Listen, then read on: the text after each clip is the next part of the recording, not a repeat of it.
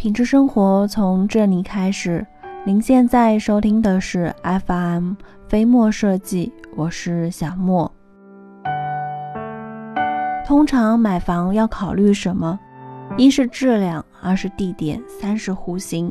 关于这三点，具体的来说，一户型要方正。而其他的户型样式，各种的凹凸位、转角位，不仅会占用你的实际居住面积，而且不好摆放家具。二，动线合理。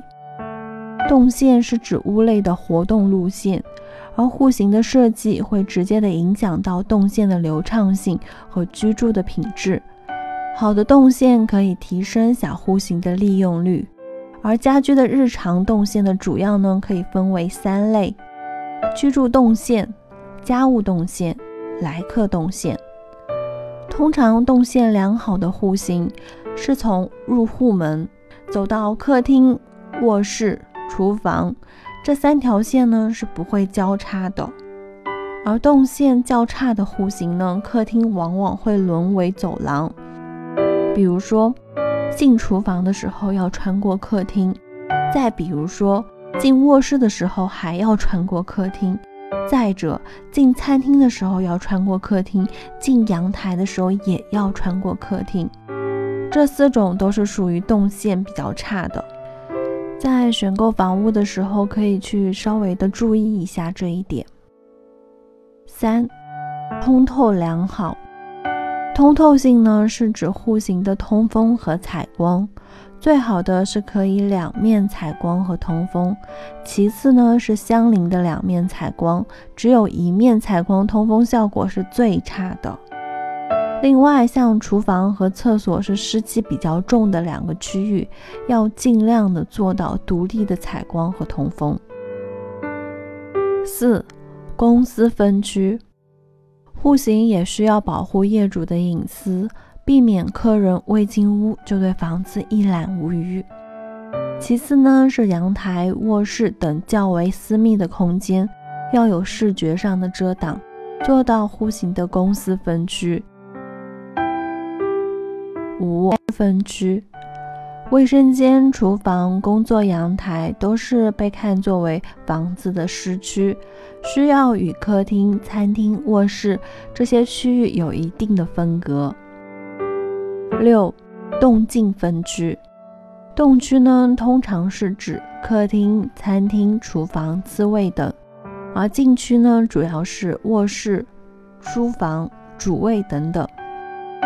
合理的动静分区户型呢，应该是经常出入的活动区域靠近玄关的，尤其是厨房、客厅；而禁区呢，主要是休息的地方，相对比较的安静，应该设计在房子的内部，减少相互之间的干扰。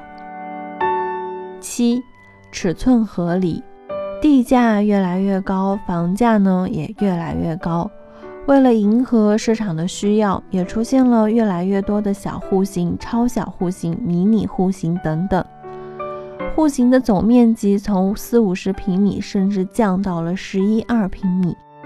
那在生活当中，到底多大的空间尺寸才能够满足人们生活的最低限度呢？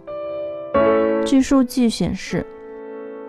客厅呢和主卧室最小不得小于十二平方米，客厅呢最好是能够达到八平方米左右，书房呢可以比次卧更小一点，面积只要是六至十平米就可以了。厨房呢一般是五平米，卫生间一般是四平米左右。所以呢，如果只是简单的起居的话，十二平米也是足够的。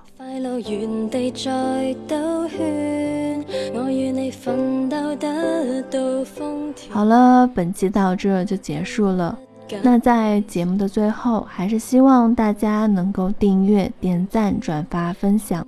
周一至周五同一时间定期的收听。另外呢，如果你有想和小莫分享的心情，或者是想和小莫说说你在生活中的一些居家经验，都可以在下方的评论区给小莫留言。当然，如果你在装修上遇到了什么麻烦，也可以在微信的平台给我们的团队留言，微信号直接搜索“合肥飞墨设计”这六个汉字，我们期待您的发言。